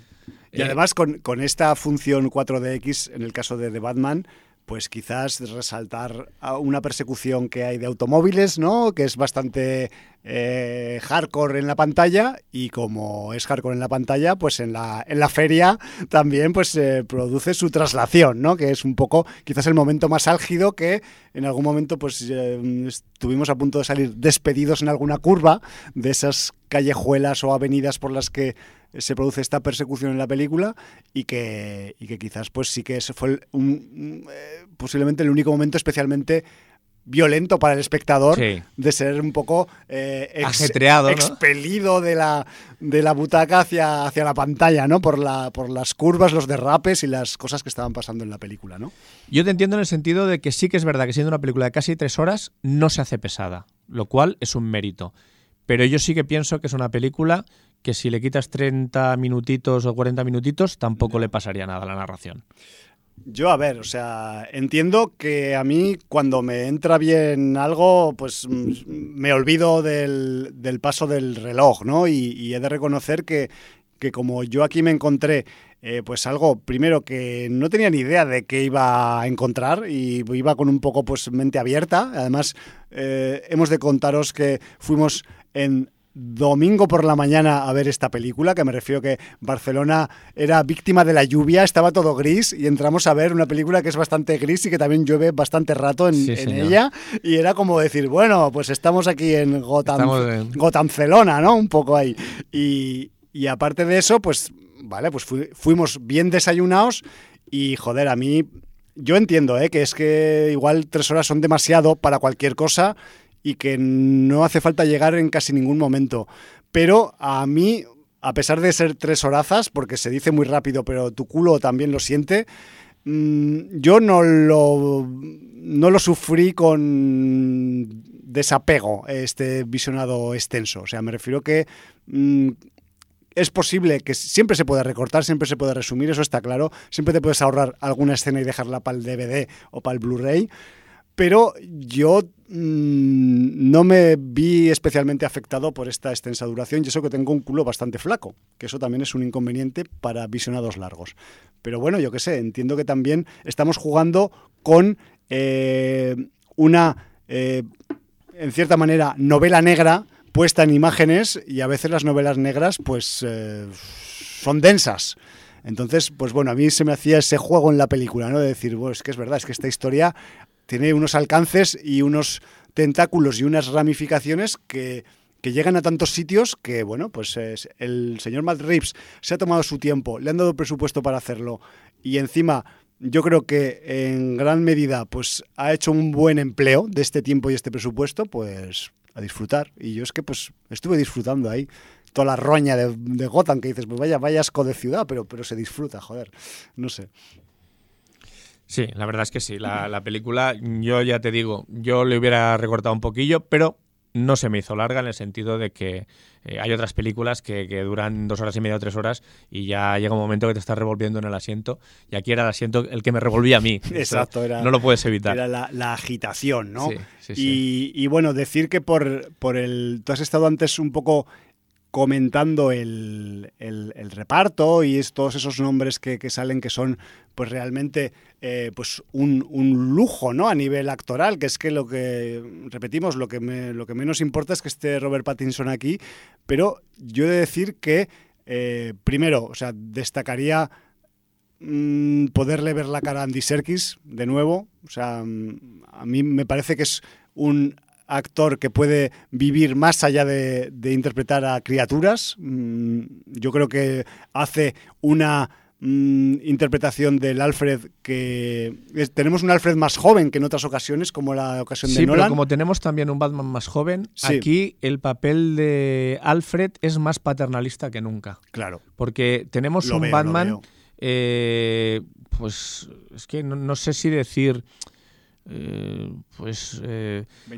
inexperto no no me refería a un, Batman que, todavía eh, no es un Batman veterano no es un Batman corrido no es un Batman que, ha vivido mucho y que tiene ya mucha experiencia no es un Batman que está aprendiendo de sus errores todavía. de hecho, en algún momento de la trama creo que hacen referencia que lleva como un par de años, par de años haciendo lo que hace. Así es. Entonces, entonces claro, está, pues, es, la carrera incipiente de Batman. Y entonces aquí, más que nunca, Alfred no es solamente su mayordomo, sino que es clarísimamente su familia. Y un apoyo mucho más allá de, de, de, ser la única persona que conoce el secreto de Bruce Wayne. ¿no? Es como un padrino al final, sí, un poco. Sí, sí. Mm, un padrino en el sentido familiar. sí, porque aquí decir un padrino, con las connotaciones que hay luego con la mafia de Gotham, pues es complicado, es complicado. Sí, porque... Porque, luego, luego sí que tenemos un padrino, que es el señor John Turturro. Exacto, y, a mí Turturro me encanta en esta... Me encanta siempre, pero en esta función... Eh, tiene un rollo, tiene un, tiene un deje y eso quiere decir que parece que nos haya gustado todo de, este Batman 2022, pero a mí hay una cosa que me, que me achicharró el cerebro en este visionado que tuvimos reciente de esta película y es que la vimos en versión doblada. Por cuestiones eh, tácticas, eh, la película venía en ese, en ese formato y a pesar de que eh, en mi cerebro, cada vez que algún gángster hablaba, se me aparecía eh, Buena Fuente imitando a Robert De Niro. Mm, a pesar de todo eso, que a veces te viene en la cabeza con los doblajes, el papelón que tiene John Turturro y otros gángsters que aparecen en el, en, en el guion, pues realmente es de chapó. O sea, me refiero que son ese tipo de gángster descarnado que se, que se conoce la historia de la ciudad de pe pa, que sabe todos los fallos, todos los pecados de todos y cada uno de los personajes públicos que tienen poder en la ciudad y, eso le hace quizás posiblemente uno de los tipos más poderosos de, de Gotham, ¿no? Y, usa ese poder también a su, a su favor. Y, joder, que, que, que, quién mejor que, que John Turturro pues para dar ahí un, un, un toque eh, italoamericano a un gángster de, de, Gotham, ¿no? También he de decir que me sorprendió gratamente Zoe Kravitz, que no la tenía muy fichada de otra. Ya lleva tiempo haciendo pelis, pero no me la había encontrado mucho. Y, y joder, pues es que tiene un personaje que también tiene que lidiar con una carga eh, vital, con una carga de, de relaciones humanas que tiene, que, le hace estar siempre al borde del abismo, mucho más que la mayoría de personajes de la función, y, lo sabe llevar muy bien, la verdad. O sea, y, todo se ha dicho que el personaje de Zoe Kravitz, eh, Selina, pues evidentemente cumple una funcionalidad dentro del universo DC, pero en ningún momento se hace referencia a ese nombre por el que se le conoce en el universo DC de los cómics al menos. Aunque bueno, se ve claramente. Se ve claramente. ¿Qué personaje es? Pero juegan a eso también, a decir, oye, no, no me llamo el, el no sé qué, soy Pepe Pérez. Exactamente lo mismo que pasa con el personaje de Colin Farrell. Se les conoce por Tal su cual. nombre de pila y no como el nombre mm, del supervillano que Sí, tienen sí. en DC, asignado. Entonces- y, y en el caso de Colin Farrell, a pesar de las gruesas capas de maquillaje, también papelón de Colin Farrell, ¿eh? Papelón y papelón del personaje dentro de la función también. Mm, la verdad es que, o sea, yo con Colin Farrell, o sea, tenía una cierta duda. Dije, bueno, sí, a ver, que es un tipo que tiene registro y que tiene, que tiene mucha experiencia, pero claro, aquí el tío eh, se ha jugado la carta, y hablo a nivel de actoral y a nivel de, de desarrollo profesional, eh, a jugarse la con uno de esos personajes que, que, que, no, que no te hacen reconocerte como actor, ¿no? O sea, a nivel físico me refiero. Entonces, siempre es un handicap que dices, hostia, mmm, no sé si me debo yo meter en este marrón porque luego, aunque le guste a la gente, no me han reconocido o no saben que soy Sí, yo. pero cualquiera, luego, cualquiera que vea la película Los con, ojos, con los unos ojos. ojos cinéfagos No, o cinéfilos. sus ojos, Sus ojos sí, pero quiero decir, se- se molestará en ver quién es. y aparte, luego cuando en el reparto te sale Colin Farrell y dices, hostia, es que no lo he visto por ¿Dónde ningún estaba lado. Colin ¿Dónde Farrell? estaba Colin Farrell? Pues era, eh, era estaba un, ahí. ¿Era un personaje digital? No, No, porque, porque, no hay- además cuando te sale el cuarto quinto nombre dices, digitales. tiene que ser uno de los personajes principales. Claro. Y efectivamente es uno de los personajes ¿Y principales. cuál iba a ser? Pues uno que, que estabas dudando todo el rato quién era. Y dices, hostia, me, me suenan todos menos este. Mira, lo vamos a decir para, para que los que vayáis muy perdidos, eh, Turturro Team. Exacto. O sea, dentro de la crew de los mafietis de Gotham, pues, Ahí está Colin pues ahí Farrell. anda Colin Farrell. Y, además es de los importantes Sí. de la Turtur- del Turturro Team. del Turturro y además gordaco, gordaco, vamos a decir, físicamente gordaco, que me refiero que es una de esas transformaciones actorales de las que requieren, aparte de maquillaje, pues cambio de volumen corporal. Sí, señor. Entonces, mm, la verdad es que es una, una jugada de las, de las guapas que tiene la película, ¿no? El personaje de Farrell y, y que esté escondido ahí debajo de todo eso que está ahí, que tiene puesto encima, ¿no? sí, señor. Y yo qué sé. Y luego, pues también, otro de los tipos que a mí me ha sorprendido, porque tampoco lo tenía muy fichado, es el Paul Dano, que, que tiene que ver su interpretación pues, con ese personaje que quiere poner en jaque a toda la sociedad de Gotham y que principalmente con su voz, porque muchas veces quitando la parte del final que aparece más en Sí, cuerpo lo- presente. Lo, vais a ver o con máscara. Sí, con máscara. Claro, máscara, grabado, Sí. con audios y tal. Y entonces, claro, toda la fuerza que tiene el personaje, pues la tiene un poco en esas alocuciones y en esas grabaciones, ¿no? Y, y con eso, aparte, a nivel argumental, te va generando una tensión, una ansia y una expectativa de ver, pero este tipo, este tipo, este tipo, este quién carajo es y quién hay detrás de este tipo, ¿no? Y luego pues dices, hostia, es Paul Dano.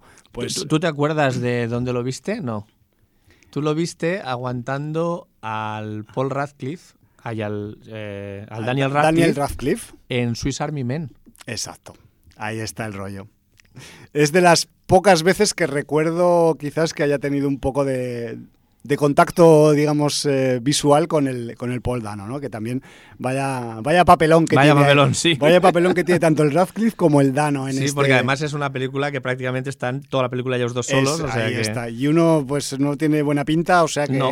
todo lo- toda, toda la carga prácticamente expresiva y actoral recae en Paul Dano, ¿no? Sí, señor. Pero bueno, yo qué sé. Eh, no sé si nos dejamos cosas de este Batman porque realmente... Bueno, hay- tendrán que descubrirla también la sin audiencia, Sí, los o sea, que no la hayan visto. de- debéis haceros cargo también que no es una peli en la que eh, haya explícitamente escenas hiper espectaculares, aunque sí que las hay. Hay escenas de acción, algunas, Pero- no, excesivas. pero solo alguna cuando- persecución, la persecución es espectacular. Cuando también. la función lo requiere solamente, me refiero que Pero no es... una película más, exacto, detectivesca y más de, de ir descubriendo la trama y, y con bastantes diálogos y personajes que dicen la suya, porque mm, eh, a veces no todo es lo que parece. O sea, realmente aquí Gotham se, se muestra como un gran guiñol Sí, y, y tienes que ver cuál es la función de cada personaje en ese guiñol, que no siempre va a ser la función que tú creías que tenían asignada.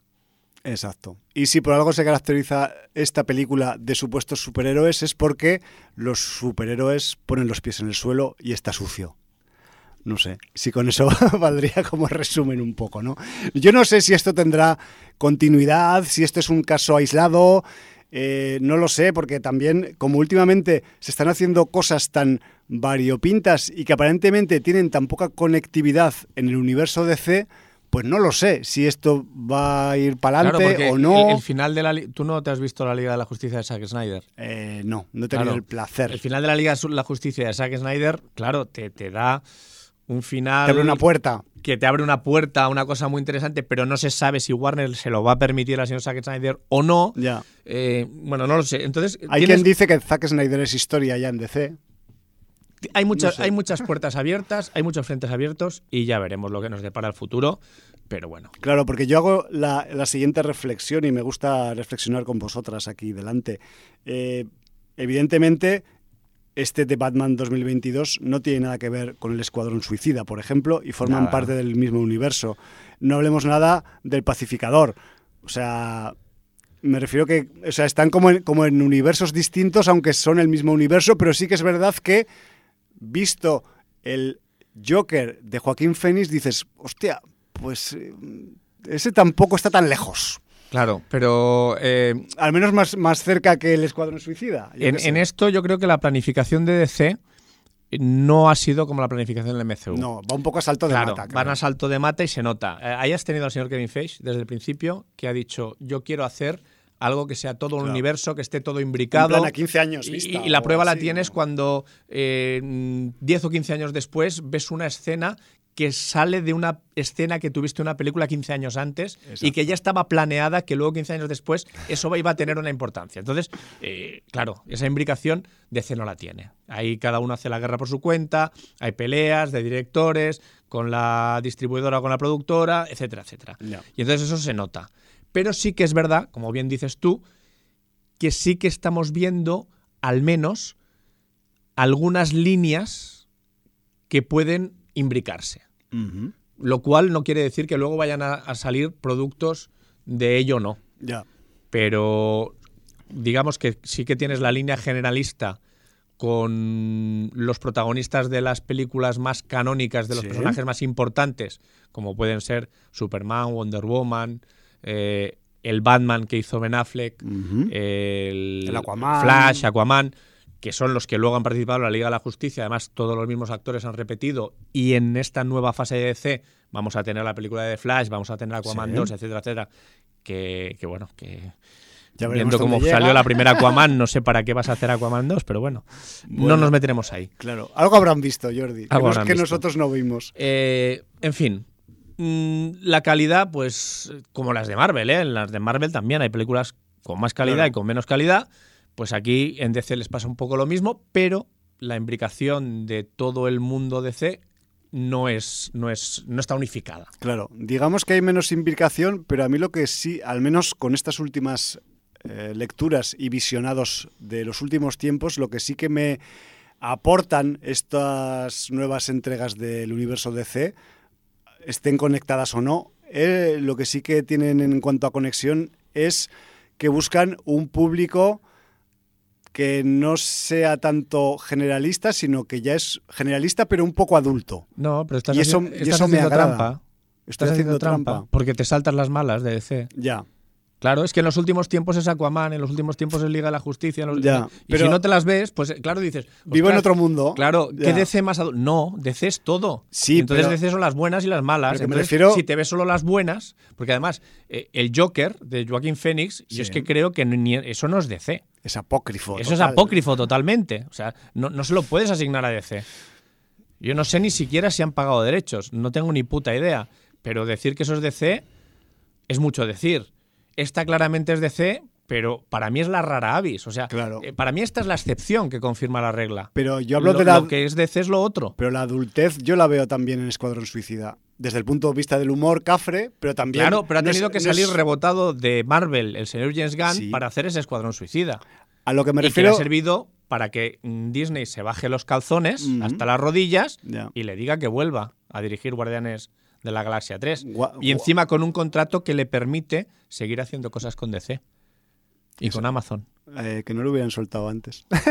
O sea, que quiero decir Bueno. que el que gana es el espectador. Sí, pero en cualquier caso, a lo que me refería Jordi es que yo no sé si tiene que ver con este un poco eh, desaguisado o descoordinación de las subfranquicias de DC, pero al menos en dos o tres casos sí que tenemos películas que se pueden considerar para adultos Sí, sí, proviniendo claro. de los cómics Está y claro.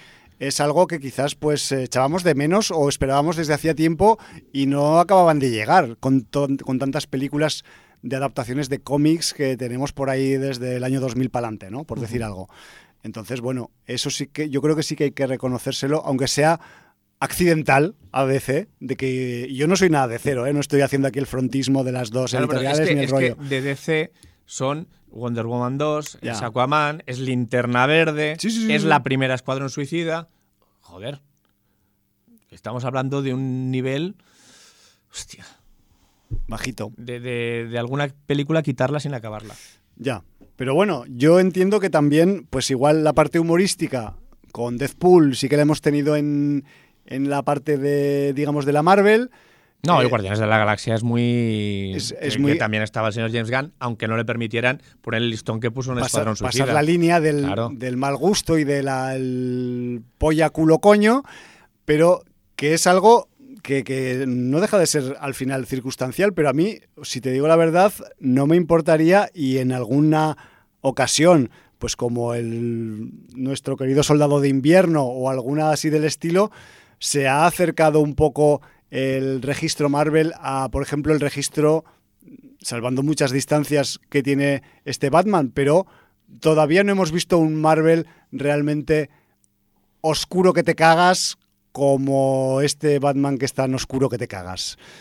Me refiero a oscuridad en cuanto a aceptar mm, que el público también busca mm, pues ir un poco más allá ¿no? del, del cliché superheroico. El, el Marvel más oscuro que recuerdo yo es el cuarto episodio de animación de la serie de What If. Por ejemplo. Cuando el señor, eh, el Doctor Extraño, A ver, a ver, precisamente cruza la línea. a ver, a ver, a ver qué trae el Doctor Extraño en carne y hueso próximamente. No, Igual- se- no serán tan atrevidos, ya te lo digo yo. Ya, tío, es que la animación. no serán tan atrevidos. La animación yo creo que la dejan ahí un poco que no, no se miran mucho los de las productoras, los guiones y eso. Y dicen, ah, animación. Tienen, Bueno, pero tienen eso también- asociada esa idea de Eso que es también algo- hace que haya capítulos en la animación de What If como el de Thor y las fiestas universitarias. Ya. Que es como, como la otra cara de la claro, moneda, ¿no? exacto. Es- esa libertad creativa te Ya. permite para todos los lados. Te, te- te permite hasta mamonear. Sí, sí. Es Bueno. una licencia. Bueno, es un poco lo que pasa con la serie de The Voice Diabolical, Exacto. que hay capítulos mejores y peores. Sí, que no sé si llegaremos a hablar hoy porque andamos No, un poco. andamos justos y- Sí. y, creo que dentro del festival americana Porque incluso también a veces tenemos presencia en festivales un poco hipsters o un poco gafapastoides. Eh, a ver, forman parte de la ciudad. o Porque no- el Festival Americana es de cine independiente, es, co- es como que proviene de ese país, es como vivir en Gotham y no pisar mierda. Es De ese continente, es perdón. imposible. Eh, de ese continente. De ese continente. de América. Y, y bueno, pues eh, en el marco del Festival Americana, en Bueno, la pero sala Zungeist, ¿no? Eh. Eh, os- te he de decir, Jordi, que si miramos eh, la definición del Festival Americano es de cine independiente norteamericano. O sea que sí, Lo- es lo- Estados Unidos. Lo dice en su, de- en su Vale, vale. denominación. A ver, la, tiene una justificación estilística y no es que se quieran apropiar del continente, ya sabemos que sí, se, Sí, se apropian apro- siempre. O se sea, apropian ellos cuando dicen América, lo dicen como su país. Exacto. No como eh, América mm, contando Centroamérica, Sudamérica, contando Canadá o contando. Exacto. Pero sí que es verdad que dentro de eh, las músicas con raíces o folclóricas eh, de Norteamérica, a nivel estilístico musical hay un género que es el género americana también. Me refiero que quizás los del Festival de Cine se copiaron antes de la acepción eh, musical que agrupa pues al cajún, al cideco, al country, al bluegrass y a todos estos estilos propios de Norteamérica y que son un poco pues la, la herencia de esos emigrantes europeos mayoritariamente que fueron allí pues a hacer las Américas, nunca mejor dicho, ¿no? Dicho este comentario, pues sí, el otro día fuimos al Festival Americana a visitar, yo por segunda vez, la sala Sumsig, que es una de las es una, es una sala que es cooperativa y que, que está cerquita de la parada de metro Tarragona, cerca de Plaza España, muy cerca también de Sans, de Ostafrancs. Una sala que quizás eh, pues no está suficientemente conocida o difundida en la propia ciudad de Barcelona y que, y que tiene pues propuestas siempre bastante eh, esquinadas del lado comercial de lo que es una programación de películas y documentales. Y bueno, pues el Festival Americana eh, pues lo tenía aquí como una de sus sedes, ¿no? Y bueno, pues el jueves pasado tuve la oportunidad de visitar el Zumzeig y de ver una película de las que posiblemente contengan un pizquín de género dentro de su contenido y que quizás pues era uno de los títulos que quizás pues mm, de todos los que había en el festival pues que más quizás puedan cuadrar con, con nuestra, nuestros contenidos y en parte también con un poco con nuestros gustos, ¿no? Que, que ya sabéis que sin audiencia pues lleva el género en todas sus variantes como, como bandera y joder, pues si el cine no tiene género, pues eh, apaga y vámonos. Pero bueno, eh, voy al grano, Jordi, porque nos fue el título que pude en parte disfrutar en el Festival Americana y es un título ya un tanto curioso, eh, Juan y el agujero, se podría traducir, ¿no? O Juan y el hoyo, según lo que sea para ti un hole, pero la película está dirigida por Pascual Sisto y que aunque es un título que está rodado en inglés y que está y la película está grabada en las eh, zonas boscosas del estado de Massachusetts, el director Pascual Sisto es gallego, al menos de nacimiento. Luego no sé si se fue a vivir a Estados Unidos cuando era niño o se fue a estudiar cine a Estados Unidos, que eso me suena ya más, y ya acabó quedándose por allá, ¿no? La cuestión es que Pascual Sisto debuta en modo largometraje con este John and the Hole y eh, pues aquí entramos un poco y abrimos una puerta en sin audiencia en el que va al submundo del suspense psicológico y las ideas perversas, que es un poco los parámetros sin audienceros en los que se mueve John and the Hole. Eh, ¿qué, nos cuenta John and the Hole? Pues nos cuenta la historia de John. ¿Y quién es John? ¿Quién es Juan? Eh, pues John es un adolescente incipiente que vive una vida pues bastante acomodada, todo se ha dicho, en una casa unifamiliar modernaca, que está en una zona boscosa, pero tiene todas las comodidades, eh, tiene piscina, eh, tiene todos los gadgets tecnológicos que desearía un adolescente. eh, y además, pues la mayor preocupación de John, aparentemente, en el comienzo de la película al menos, es jugar al tenis, ya sea de forma virtual, con sus amigos virtuales a través de juegos de consola, pero en red, o presencial porque también practica el tenis y se está preparando para unas mm, a una competición previa que va a haber en su zona geográfica y el tipo pues está apretando con, con los entrenos, ¿no? Pero a John, a pesar de este estatus un poco pues placentero de vida que lleva, John realmente pues tiene intención de cambiar su vida y decide tomar cartas en el asunto.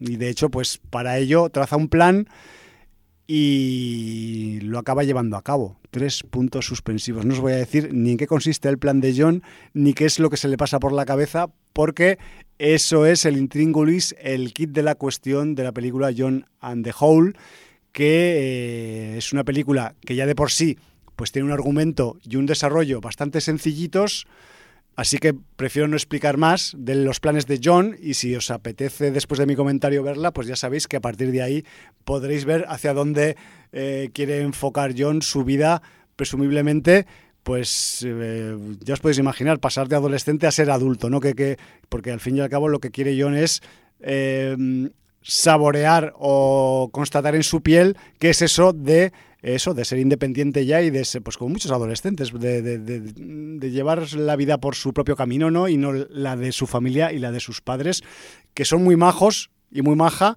eh, padres, padre, madre y hermana, pero que evidentemente, pues John tiene otras cosas en su cabeza. Ahí está el kit de la cuestión de la, la película, ¿no? Eh, la película, a pesar de su sencillez, con su planteamiento inicial, pues la verdad es que acaba prometiendo pues un cierto grado de interés bastante alto y además pues manejando en el argumento con esa nueva eh, vida que planea John pues unas ideas a nivel guionístico bastante perversitas. Y con esto quiero decir que tenemos en el horizonte de una forma muy sutil, tampoco vamos a exagerar como ponen por ahí, pues unas gotitas o unos aromas de Haneke o de Kubrick, por decir a gente importante, ¿vale? Enseguida se han ido a Haneke para. Ya, pues, pues, pues Kubrick también está por ahí, si mm. lo quieres ver. Y me refiero que, eh, aunque en la película se hace una buena presentación y desarrollo de los personajes, eh, la verdad es que eh, el argumento, la historia, mm, parece, nos parece indicar que va hacia una línea imaginaria límite eh, y que la va a traspasar y de hecho con, coquetea con traspasar esa línea continuamente, pero esto es un pequeño spoiler, nunca jamás en esta película se acabará desgraciadamente de traspasar esa línea imaginaria límite que el propio argumento nos va marcando desde casi el principio de la película. Y esto pues evidentemente ya lo podéis constatar un poco en el tono de mi voz, lastra la sensación final que te deja la película, ¿no? O sea, me refiero que mmm, la película apunta hacia unos lugares, hacia unas formas de hacer del personaje de John, pero mmm, solo se queda en una parte del camino, no acaba eh, consumando pues eso que insinúa John a lo largo de bastante trozo del, del, argumento, ¿no? Lo cual, pues, pues puede llegar a ser un poco frustrante para el espectador, todo se ha dicho, ¿no? Y yo me incluyo en ello. En el reparto eh, encontramos nombres eh, nada desdeñables. Me refiero que es una producción muy pequeñita, es una peli que se nota que se ha rodado solo pues, en, unas, en una ubicación y sus alrededores. Me refiero que a ese nivel es una peli con pocos personajes, pero, joder, tenemos por ejemplo, al Michael C. Hall, eh, como padre de John, por nuestro querido Dexter, por decir alguna de las cosas que ha hecho Michael C. Hall, o también integrante del glorioso reparto de Colin July, que también es una peli que, que desde aquí reivindicamos siempre que podemos, y en parte es porque sale Michael C. Hall. Y luego también, por ejemplo, tenemos a Taisa Farmiga, que os sonará el apellido. Dice, Farmiga no es el del apellido de Vera. Pues sí, es que Taisa es la hermana pequeña de Vera F y que eh, pues también ha empezado más joven que, que, Vera pues a hacer sus pinitos como actriz y aquí la tenemos como la hermana mayor de John, que ya es una eh, hermana mayor que ya coquetea con novios, que ya eh, le echa la bronca al hermano pequeño, que me refiero que me acordaba mucho de ti en algunos momentos de la película, Jordi, en algunos aspectos de lo que pasaba en la, en la trama, ¿no? Por, Eso de hermano mayor y hermano pequeño. Por paralelismos y cosas, ¿no? Pero bueno, también... Esa situación la tengo yo cotidianamente en, casa. Entiendo que si esta película es visionada por un padre o madre de familia con un hijo eh, adolescente incipiente, pues quizás le va a causar mayor registro emocional que a mí, ¿no? Pero bueno, que lo sepáis también quienes tengáis hijos o hijas en edad adolescente de que el visionado de esta película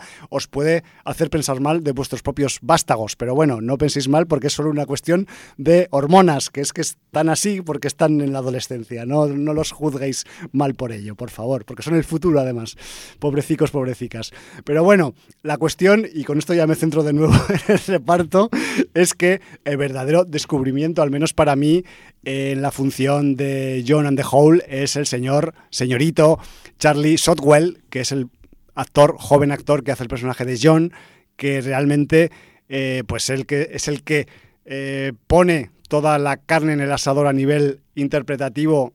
El resto del reparto está y lo hace bien, pero él es el que lleva el peso y lo lleva muy bien a pesar de que el director haya decidido que su personaje no haga según qué cosas en la, en la trama, pero eso no quita que la actuación del Charlie Sotwell pues esté bien, esté mm, mm, reforzando pues todo lo que pasa en, en, la trama todo el rato y además pues aquí pues el, mm, se va a llevar todo el peso pues porque es que él tiene nada menos que su personaje el título de la película, es como de Batman y que el de Batman pues no aguantará bien su peso, ¿no? Pues bueno, casualmente, y mira, y con esto ya voy a acabar ya el comentario y también el programa, porque nos, estamos yendo ya de tiempo a saco, vamos a tener a este actor, a este joven actor Charlie Sotwell, en spoiler. No, no es spoiler la película, sino spoiler Morbius, porque eh, el señor Charlie Sotwell hará del joven Michael Morbius en la próxima producción Marvel titulada Morbius. O sea que me refiero que la versión juvenil de Jared Leto será este joven actor, el protagonista de John and the Hole. Con eso yo creo que ya os ha quedado claro un poco por dónde va la película John and the Hole, si merece la pena verla o hasta qué punto verla. Me refiero que eh, eso, todo lo que acabo de decir de ella no quita que sea una peli que está eh, técnica y formalmente pues muy bien armada. Lo único que, pues, bajo mi punto de vista muy subjetivo, creo que el guion no es valiente lo suficientemente como para traspasar esas líneas que aparenta que traspasaría en otro tipo de registro o de película, pero bueno, quizás si hubiera traspasado esa línea, en vez de estar en el Festival Americana, hubiera estado en el Festival de Sitges o en algún otro festival de género y no al revés, ¿no? Me refiero que pues para eso están los festivales temáticos para cada uno llevarse lo suyo en su propia condición y registro. Y dicho esto, Jordi, no me queda más que pues, llegar a la parte de la despedida, porque no, estamos ya fuera de tiempo desde hace cinco minutos y nos tenemos que marchar por donde hemos venido, si puede ser, no por, no por un túnel ni por una claraboya que tengamos aquí en el local, sino por la puerta. Y como hemos empezado con material del score de, Batman, del Michael Giacchino y esas similitudes eh, circunstanciales con la marcha imperial de Star Wars, solo son circunstanciales, Jordi, no lo he hecho aposta.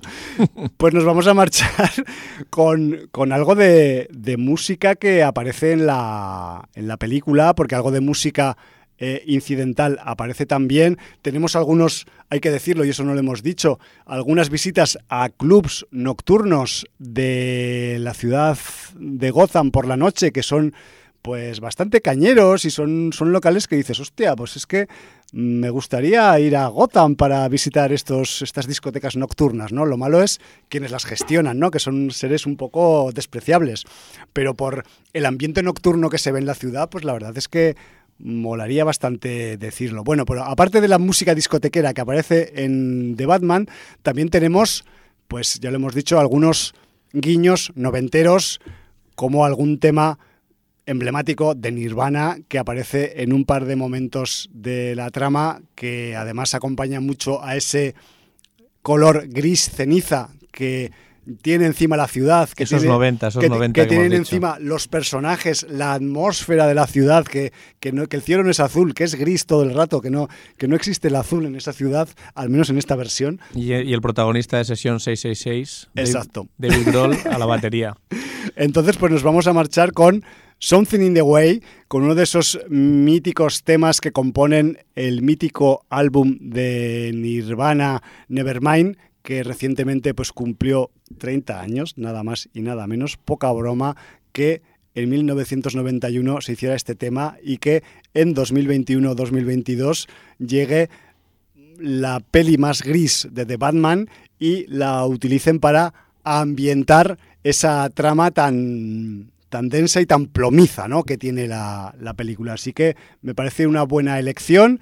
A mí siempre me ha gustado el disco entero de arriba abajo, me lo he escuchado siempre de pe a pa y no tiene una canción mala. Es uno de esos discos redondos, todos los discos son redondos en general, pero Bueno, por eso- algunos son más redondos. Por eso propició ese movimiento grunge que, que nació todo a raíz de ese Nevermind. Ese y un poco pues la escena de aquella de Seattle, De Seattle, ¿no? Que un sí. poco pues había unos Pero, cuantos pero bueno, grupos a ver, más. los que rompieron la pana y los que abrieron la brecha. consiguieron que todos los seguidores fueran detrás, fueron ellos. Exacto. Pues dicho esto, Jordi, nos marchamos. Suenan los Nirvana, Valar Morgulis. Motherfuckers del grunge.